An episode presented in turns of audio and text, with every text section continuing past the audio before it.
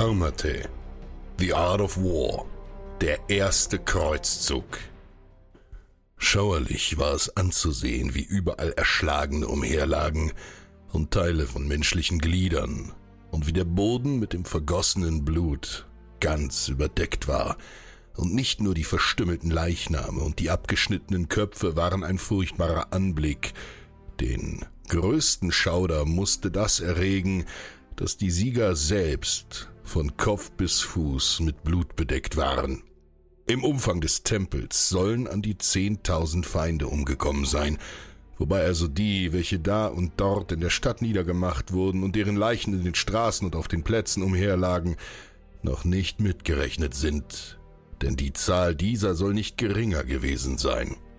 Der übrige Teil des Heeres zerstreute sich in der Stadt und zog die, welche sich in engen und verborgenen Gassen, um dem Tode zu entkommen, verborgenen hatten, wie das Vieh hervor und stieß sie nieder.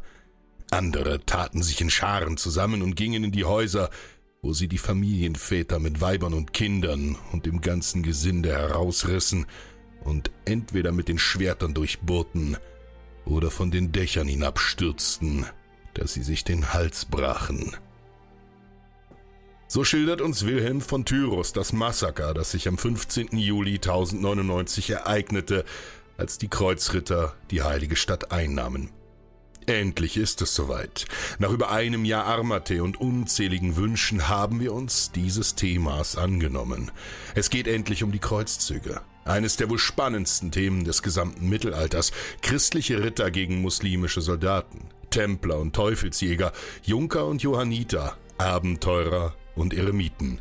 Wer diese Männer waren, was sie ins Heilige Land zog und wieso der Kreuzzug mehrmals am Rande der Vernichtung stand, darum geht es heute. Kapitel 1 Er rief uns in die Schlacht. Lange Zeit galt der erste Kreuzzug und alle, die auf ihn folgten, als sein Clash of Civilizations, eine regelrechte Kollision zweier grundverschiedener Zivilisationen und Kulturen, ein Kampf, ein Ringen der Welten. Aber gleich vorweg, ganz so theatralisch lief es gar nicht ab. Wie bei vielen anderen interkulturellen Konflikten handelte es sich eher um ein Durchdringen der jeweils anderen Seite, bei der die Grenze gern mal verschwamm. Soll heißen, es kämpfte nicht geschlossen ein christliches Abendland gegen eine geschlossene islamische Welt. Das wäre viel zu einfach gedacht. Es verbündeten sich sehr wohl muslimische Machthaber mit den christlichen Eindringlingen gegen lokale Rivalen und auch im christlichen Kreuzfahrerheer waren sich nicht alle Männer grün. Nun zur wichtigsten Frage. Wie kam es überhaupt zu diesem riesigen Unterfangen? Immerhin werden wohl nicht spontan Zehntausende Menschen ihre Höfe und Burgen und Schmieden verlassen haben, um mit Waffen im Anschlag gen Osten zu marschieren. Es ist Ende November 1095, der 27. um genauer zu sein. Im südfranzösischen Clermont haben sich wichtige Vertreter von Adel und Kirche versammelt, um an einem neun Tage andauernden Konzil teilzunehmen. Zwölf Erzbischöfe, 80 Bischöfe und 90 Äbte waren es, die dort teilnahmen, um am Ende einer Predigt des Papstes beizuwohnen. Orban II. hieß der Mann. In seiner Predigt rief er die Menschen auf, die Waffen zu nehmen und die heilige Stadt Jerusalem, in der Jesus starb, von den Muslimen zurückzuerobern. Im Zuge der islamischen Expansion war Jerusalem im 7. Jahrhundert an die Muslime gefallen und stand seit jeher unter deren Kontrolle. Urban mokierte, dass die Muslime die Mitglieder der Ostkirchen folterten und ihnen schwer zusetzten und dass die katholischen Christen Europas ihre Konflikte untereinander beilegen müssten, um ihren orthodoxen Glaubensbrüdern beizustehen. Und seine Botschaft fiel auf offene und hörige Ohren. Sein Aufruf war auch nicht aus der Luft gegriffen. Im Osten standen tatsächlich alle Zeichen auf Krieg. Das byzantinische Imperium war in seiner Größe geschrumpft und hatte unter den dauernden Abwehrkämpfen gegen die Muslime und innere Probleme wie Korruption stark gelitten und viel an Territorium eingebüßt. Als wäre all das nicht schlimm genug, waren in der Mitte des 11. Jahrhunderts neue Spieler auf den Plan getreten. Die Seldschuken, ein turkstämmiges Volk, war aus dem Osten in Kleinasien eingewandert und nahm das Land nun an sich. Deshalb nennt man das Gebiet nach den neuen Bewohnern seither auch Türkei. Im Jahr 1071 kam es zur Schlacht von Manzikert, bei der die Byzantiner eine herbe Niederlage gegen die Seldschuken einstecken mussten. Der byzantinische Kaiser Alexios I. Komnenos fürchtete, er würde sie nicht allein abwehren können und rief den Papst um Hilfe. Der Papst versprach sich von solch einer Hilfsaktion, dass die Christen endlich wieder Zugriff auf die heilige Stadt hätten und der Papst seine Macht im Osten ausweiten würde.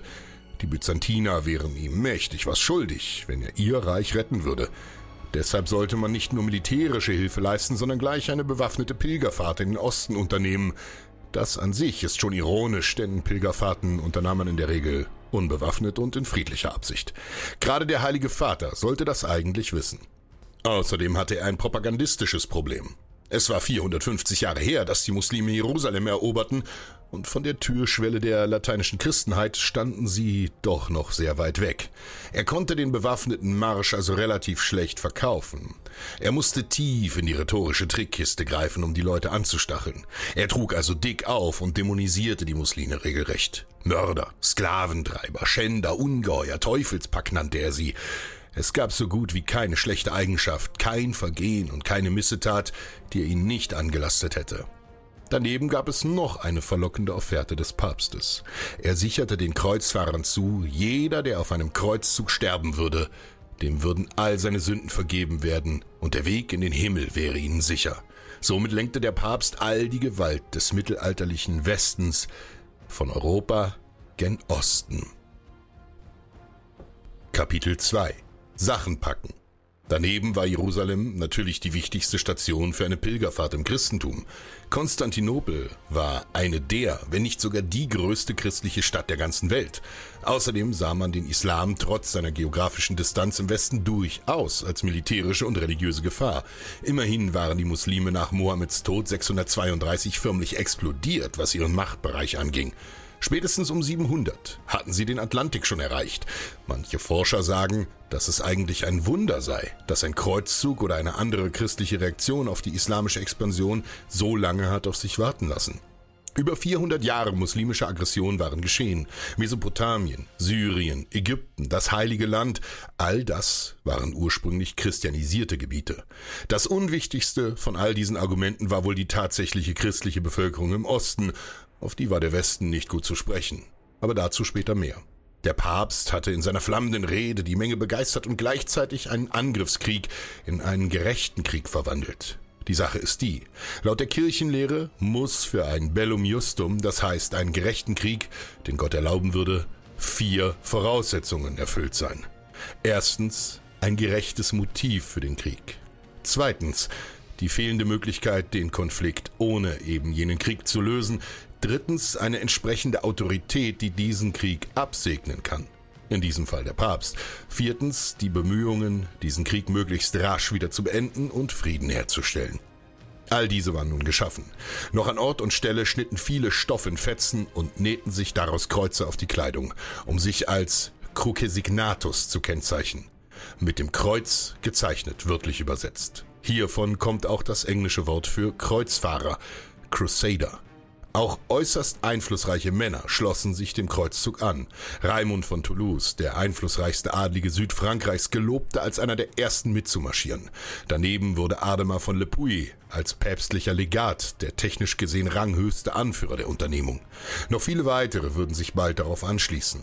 Ein regelrechter Eifer der Religion griff um sich, die Leute wurden fanatisch.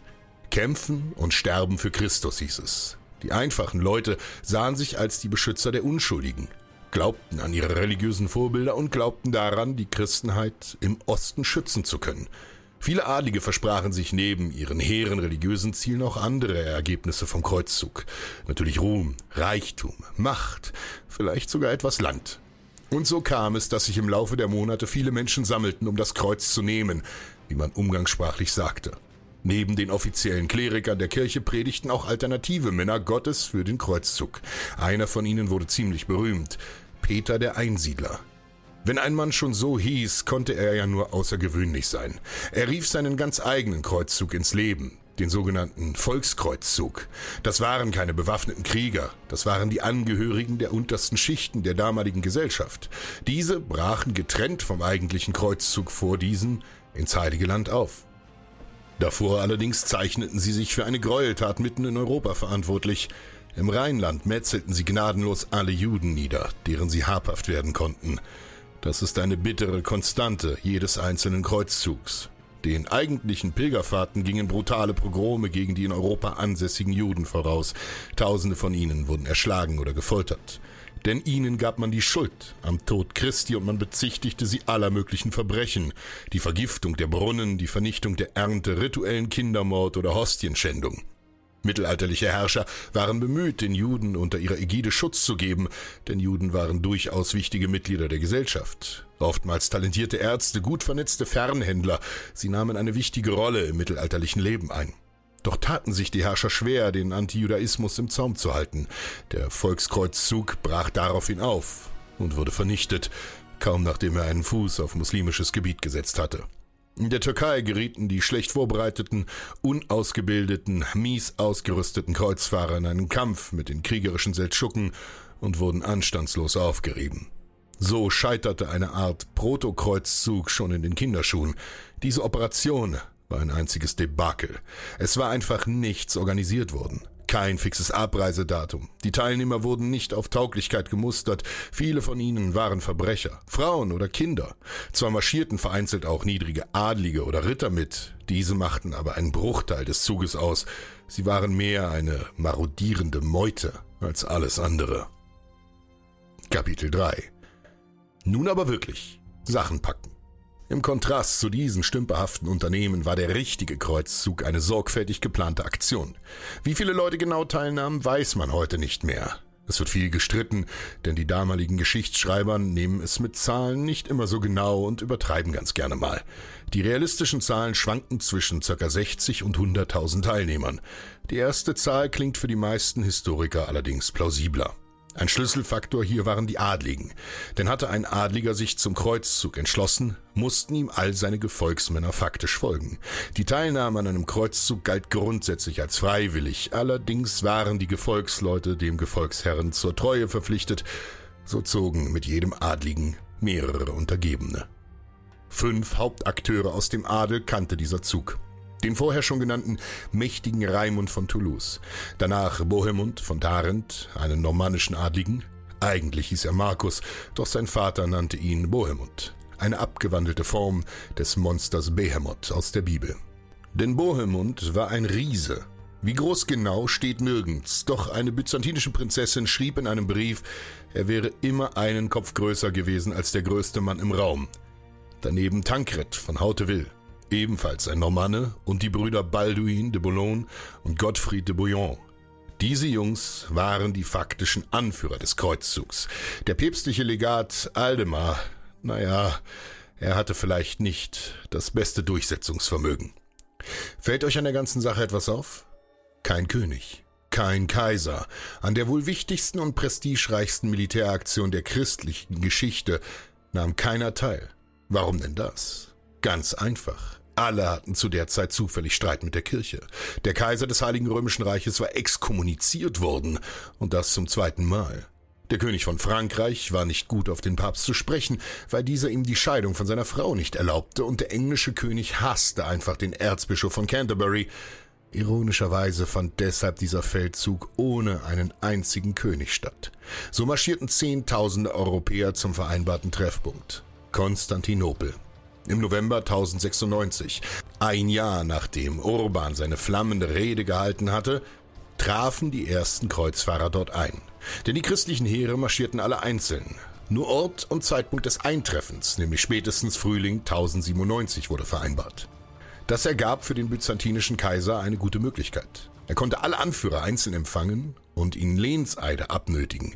Diese Lehnseide sahen vor, dass alles Gebiet, das die Kreuzfahrer erobern würden, an den byzantinischen Kaiser zurückgegeben werden. Denn das meiste davon war tatsächlich einst sein Herrschaftsgebiet gewesen. Den Kaiser dürfte es tatsächlich ziemlich nervös gemacht haben, dass ein fremdes Heer in großer Stärke durch sein Land zog. Doch in der Not frisst der Teufel bekanntlich Katholiken. Oder so. Manche Adligen leisteten diesen Eid ohne viel Gemecker. Andere, wie Gottfried de Bouillon, weigerten sich schlicht und ergreifend. Es kam sogar zu kleineren Kämpfen zwischen ihm und den byzantinischen Truppen. Schließlich gab Gottfried nach und lenkte ein, denn gegen die versammelten Byzantiner, auf deren Land eignete es sich wenig, einen Krieg zu führen. Also schwor er widerwillig diesen Eid. Der byzantinische Kaiser ging klug vor, denn er isolierte die westlichen Anführer, sodass sie alle einzeln bei ihm eingeladen waren und keiner sich mit den anderen gegen ihn verbinden konnte. So blieb er der mächtigste Spieler am Tisch. Hieran seht ihr, dass das Christentum allein keineswegs genügend Einigkeit stiftete, um alles Misstrauen zu beseitigen. Ganz im Gegenteil. All das war vielmehr ein Zweckbündnis nach dem Motto, der Feind meines Feindes wird schon irgendwie mein Freund sein. Das mit dem Schwören war auch so eine Sache. Die Hochgeborenen, die im Westen genug Ländereien hatten, schworen bereitwillig, was auch immer der Kaiser verlangte, denn sie würden nach dem Kreuzzug wieder in die Heimat zurückkehren wollen. Die allerdings, die nicht so reich in der Heimat waren und sich im Osten vielleicht niederlassen wollten, die hatten ein Problem damit, wenn der Kaiser all ihre Eroberungen für sich einstreichen wollte. Kapitel 4 Das Heilige Land ruft. Frühjahr 1097. Abreise. Der Kaiser hatte die Kreuzfahrer zum Abschied. When you're ready to pop the question, the last thing you want to do is second guess the ring. At BlueNile.com you can design a one-of-a-kind ring with the ease and convenience of shopping online. Choose your diamond and setting. When you find the one, you'll get it delivered right to your door. Go to BlueNile.com and use promo code LISTEN to get $50 off your purchase of $500 or more. That's code LISTEN at Bluenile.com for $50 off your purchase. Bluenile.com code LISTEN. Hey, I'm Ryan Reynolds. At Mint Mobile, we like to do the opposite of what Big Wireless does. They charge you a lot, we charge you a little. So naturally, when they announced they'd be raising their prices due to inflation, we decided to deflate our prices due to not hating you. That's right. We're cutting the price of Mint Unlimited from $30 a month to just $15 a month. Give it a try at mintmobile.com slash switch. $45 upfront for three months plus taxes and fees. Promo rate for new customers for limited time. Unlimited more than 40 gigabytes per month. Slows. Full terms at mintmobile.com. Gut versorgt und nun brachen sie auf. Sie überquerten den Bosporus und invadierten muslimisches Gebiet. Die alte Stadt Nicea war das erste Ziel. Dort hatte sich der lokale Machthaber Kilic Arslan niedergelassen, der zuvor den Volkskreuzzug vernichtet hatte.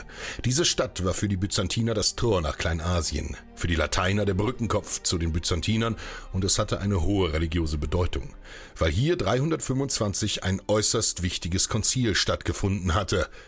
Daneben herrschte ein weiteres Problem. Die meisten Teilnehmer des Kreuzzuges hatten nicht bedacht, dass ein Unterfangen im Namen des Himmels immer noch irdisches Geld kostete.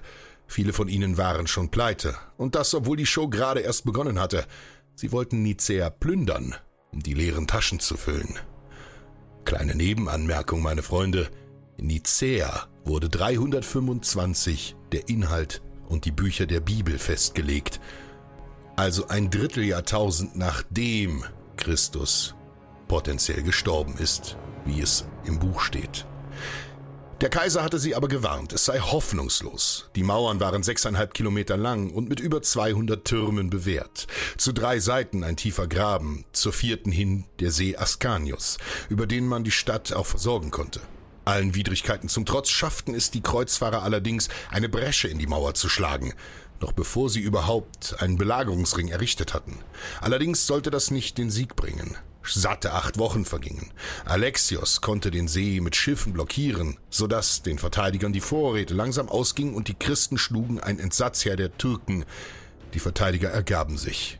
Aber nicht dem Kreuzfahrerheer, sondern dem byzantinischen Kaiser. Der verbot den Lateinern sogar, die Stadt überhaupt zu betreten, da sie jetzt wieder zu seinem Reich gehörte. So fiel das erste Hindernis auf dem Weg nach Jerusalem. Ob das einen Keil zwischen die beiden christlichen Mächte trieb, darüber wird in der Forschung viel gestritten. Die einen sagen ja, die anderen meinen, der Kaiser konnte die Lateiner durch üppige Geschenke und wertvolle Informationen über ihren Feind auf seiner Seite halten. Bis zur Stadt Nicea war er sogar mitgereist und verlangte nochmal einen Lehnseid von allen, die ihn bisher verweigert hatten. Denn weiter würde er selbst nicht gehen. Er schickte den Kreuzfahrern aber ein byzantinisches Heer mit auf den Weg, dieses würde sie führen und alle Städte für sich beanspruchen. Aus seiner Sicht verlief alles traumhaft. Der Westen half ihm, Gebiete zurückzuerobern, die Seldschuken wurden geschwächt und er würde wieder der Herr der Region werden. Nun traf der Kreuzzug auf ein großes Problem. Sie hatten keinen Anführer. Der byzantinische Kaiser als Overlord war nicht mehr hier. Der General, den er ihnen an die Seite gab, war mehr ein Fremdenführer und der päpstliche Legat war ein religiöser Anführer, kein militärischer. Sie bildeten einen Rat aus Fürsten und griffen gleich das erste Problem an der Tagesordnung auf. Sie waren zu viele. Es waren schlicht und ergreifend unglaublich viele Menschen. Und ein Horror, 60.000, vielleicht mehr durch die trockene Landschaft der Türkei zu treiben und zu ernähren. In vielen kleinen Gruppen konnten sie sich allerdings nicht fortbewegen, sonst waren sie ein gefundenes Fressen für die Seldschuken. Also schlossen sie einen Kompromiss. Sie teilten sich in zwei Gruppen. Sie zogen in gewissem Abstand hintereinander her und konnten sich im Ernstfall gegenseitig noch unterstützen. Der zuvor besiegte Muslim Kilic Arslan wollte sich für Nicea rächen und lauerte dem ersten Teil des Heeres auf. Bei einem alten byzantinischen Militärstützpunkt bei Dorileum griff er mit allem, was er hatte, an.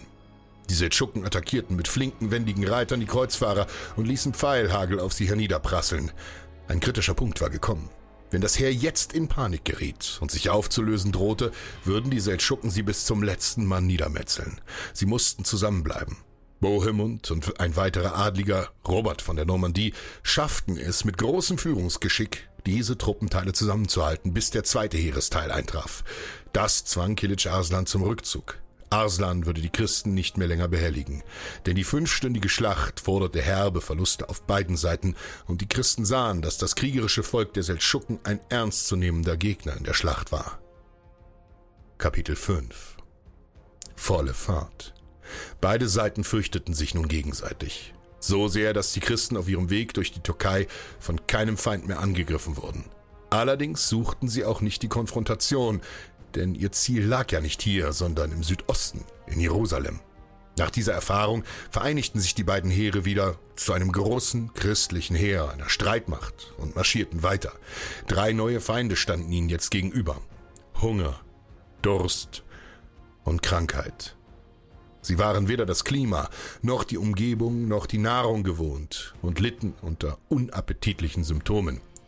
Außerdem taten sich Risse in der Einigkeit der Kreuzfahrer auf. Tankred und Balduin stritten in Kilikien um eine Stadt. Tankred konnte sie von den Seldschuken erobern, aber Balduin verlangte einen Teil, weil er ihm Hilfe angeboten hatte. Und nun ja, sein Heer war größer. Die beiden Narren stritten so lange, dass alle Seldschuken vor ihrer Nase fliehen konnten. Auch das zeigt, dass viele der Kreuzfahrer ganz handfeste wirtschaftliche und politische Interessen vertraten und nicht bloß wegen Gott hier waren. Balduin zog nach diesem Eklat nach Osten zur Stadt Edessa. Dort herrschte ein Armenier namens Toros. Der brauchte dringend einen Erben. Also ließ sich Balduin in einer verstörenden Zeremonie von ihm adoptieren und an dessen Tochter. In dieser schlüpften die beide unter eine weiße Gewandung und rieben die Körper aneinander. Danach setzte Balduin Toros ab, er griff selbst die Macht und gründete in Edessa den ersten der berühmten Kreuzfahrerstaaten. Was für ein Kerl. Derweil machten sich die Kreuzfahrer daran, im nördlichen Syrien die Stadt Antiochia zu belagern. Antiochia war in hellenistischer Zeit von den Griechen gegründet worden und galt im römischen Reich lange als eine der reichsten und bedeutendsten Städte des Ostens. Für Alexios galt sie als wertvolles Juwel, als Schlüssel zur Levante und eines der Hauptziele des Kreuzzugs. Für die Lateiner war sie ebenfalls wichtig, denn über den Hafen von Antiochia konnte der Kaiser sie mit Nachschub versorgen. An der Stadt führte kein Weg vorbei. Als Vorbereitung auf den Angriff der Christen ließ der Emir von Antiochia alle waffenfähigen Christen und alle Kleriker aus der Stadt werfen.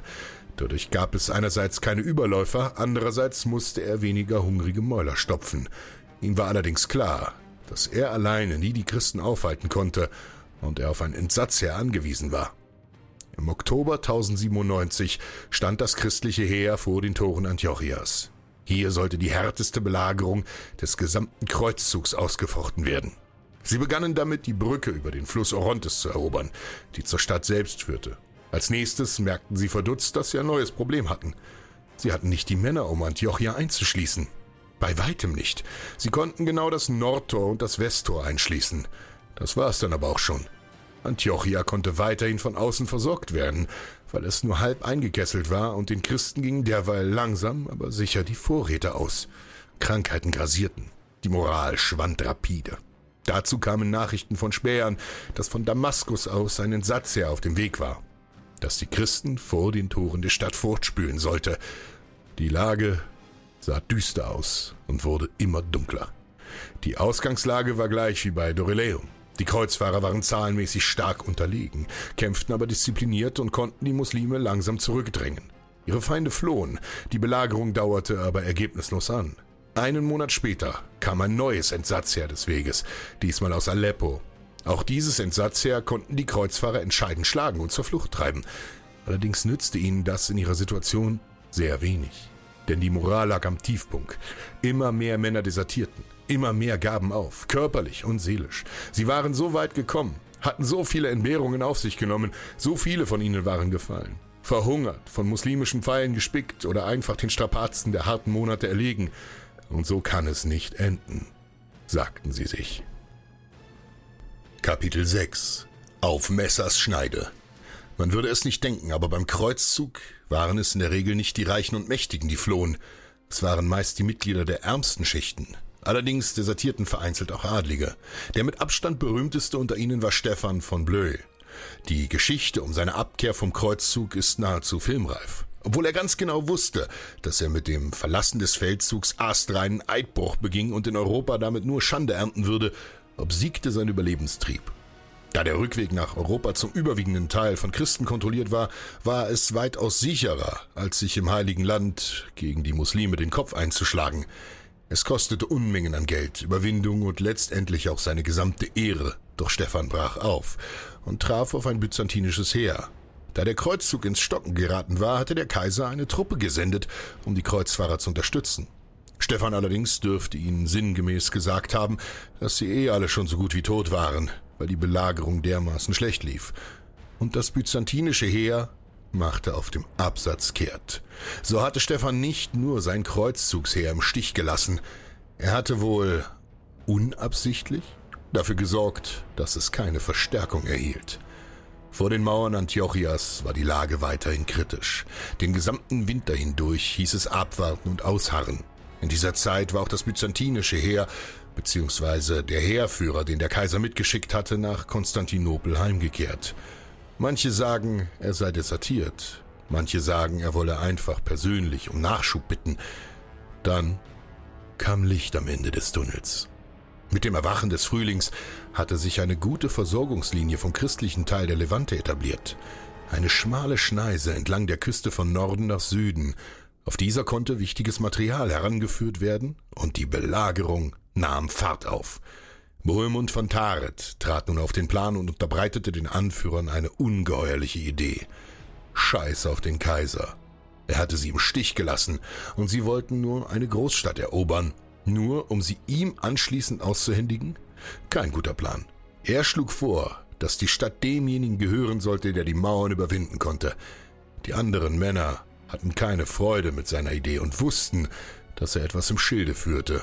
Doch viel an besseren Ideen hatten sie ebenfalls nicht in petto, also willigten sie schlussendlich ein, und Bohemund machte sich ans Werk. Denn Bohemund hatte einen Joker, einen Überläufer. Auf einem der hohen Türme, die stolz über Antiochias Mauern ragten, hielt ein Mann namens Phirus Wache. Phirus war von armenisch-christlicher Herkunft, aber zum Islam konvertiert. Er sollte im Austausch für freies Geleit und hohen Lohn ein Seil zu den Christen hinunterwerfen. In einer warmen Nacht Anfang Juni ging alles vonstatten. Ein großer Teil der Franken, so nannte man im mittelalterlichen, vor allem muslimischen Raum die christlichen Kreuzfahrer, war zum Schein abgezogen und wartete. Über ein Seil oder eine Leiter wurden die zuverlässigsten Recken Bohemunds auf die Mauern der Stadt gelassen und öffneten heimlich die Tore. Daraufhin strömten die Kreuzfahrer in voller Stärke in die Stadt. Indes öffneten christliche Bewohner der Stadt die restlichen Tore. Allerdings erwies sich das als Fehler, denn die Kreuzfahrer massakrierten in der Nacht hindurch jeden, den sie finden konnten, ganz unabhängig von der Religion. Kapitel 7 Endspiel Die Gassen der Stadt wurden geflutet mit Blut. Bald schon wartete man knöcheltief in einem Morast von Innereien. Es muss schrecklich gewesen sein. Nach acht zehrenden Monaten endete so die Belagerung von Antiochia mit einem Sieg der Christen. Bohemund schaltete schnell und hisste sein Banner am höchsten Punkt der Stadtmauer, um die Stadt demonstrativ für sich zu beanspruchen. Ein kluger Schachzug, doch war der Siegestaumel verfrüht. Die Muslime waren nicht bereit, das schöne Antiochia so schnell aufzugeben, und sie schickten wieder einen Satz her. Aus der Stadt Mossul war unter dem Anführer Kerboga eine Armee aufmarschiert, die die Belagerer in Belagerte verwandelte. Kaum eine Verschnaufpause und schon mussten sie wieder kämpfen. Kaum war Kerboga angekommen, hatte er die strategisch wichtige Brücke über den Orontes an sich gerissen und merkte, dass die Christen nicht die ganze Stadt kontrollierten. In der Stadt stand ein Berg, der Silipus, und auf dem Silipius stand wiederum eine Zitadelle, eine Bastion. Die wurde nach wie vor von Muslimen gehalten. Die Kreuzfahrer riegelten die innere Stadt ab, um sich vor Angriffen zu wehren. Bald schon wurden die Vorräte knapp. Der Hunger brach aus, die Männer wurden unruhig. Man war so weit gekommen, hatte so viel gekämpft und wieder stand man am Rande der totalen Vernichtung. Kaum ein anderer Feldzug war dermaßen oft an einem kritischen Punkt, an dem es hieß, alles oder nichts. Nun, viele Optionen hatten die Männer nicht. Sie konnten in der Stadt ausharren, um Kerbogas Angriff abzuwarten. Damit hatten sie strategisch die bessere Lage. Aber der Mann hatte die Zeit. Er würde nicht kommen. Er hatte sie in der Falle und genug Vorräte. Eher würden Hunger und Wahnsinn die Kreuzfahrer packen, als dass sie hier eine vorteilhafte Verteidigung ausfechten konnten.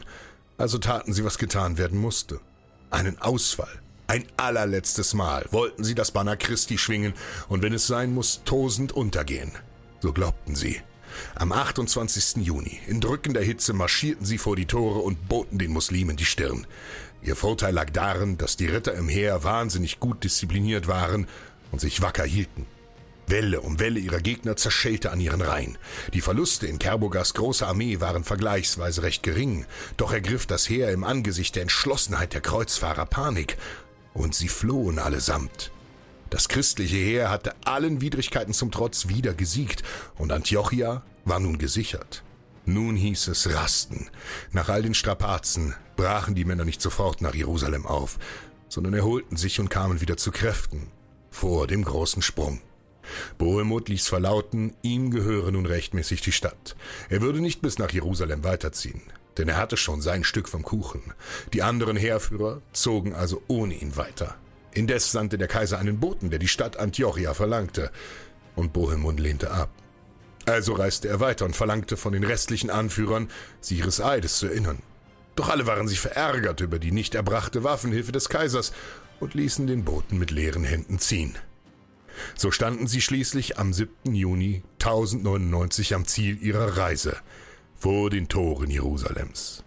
Wie dieser Kampf ausging, das erfahrt ihr in der nächsten Folge von Finest Hour. Und was lernen wir daraus? Der Feind meines Feindes ist mein Freund.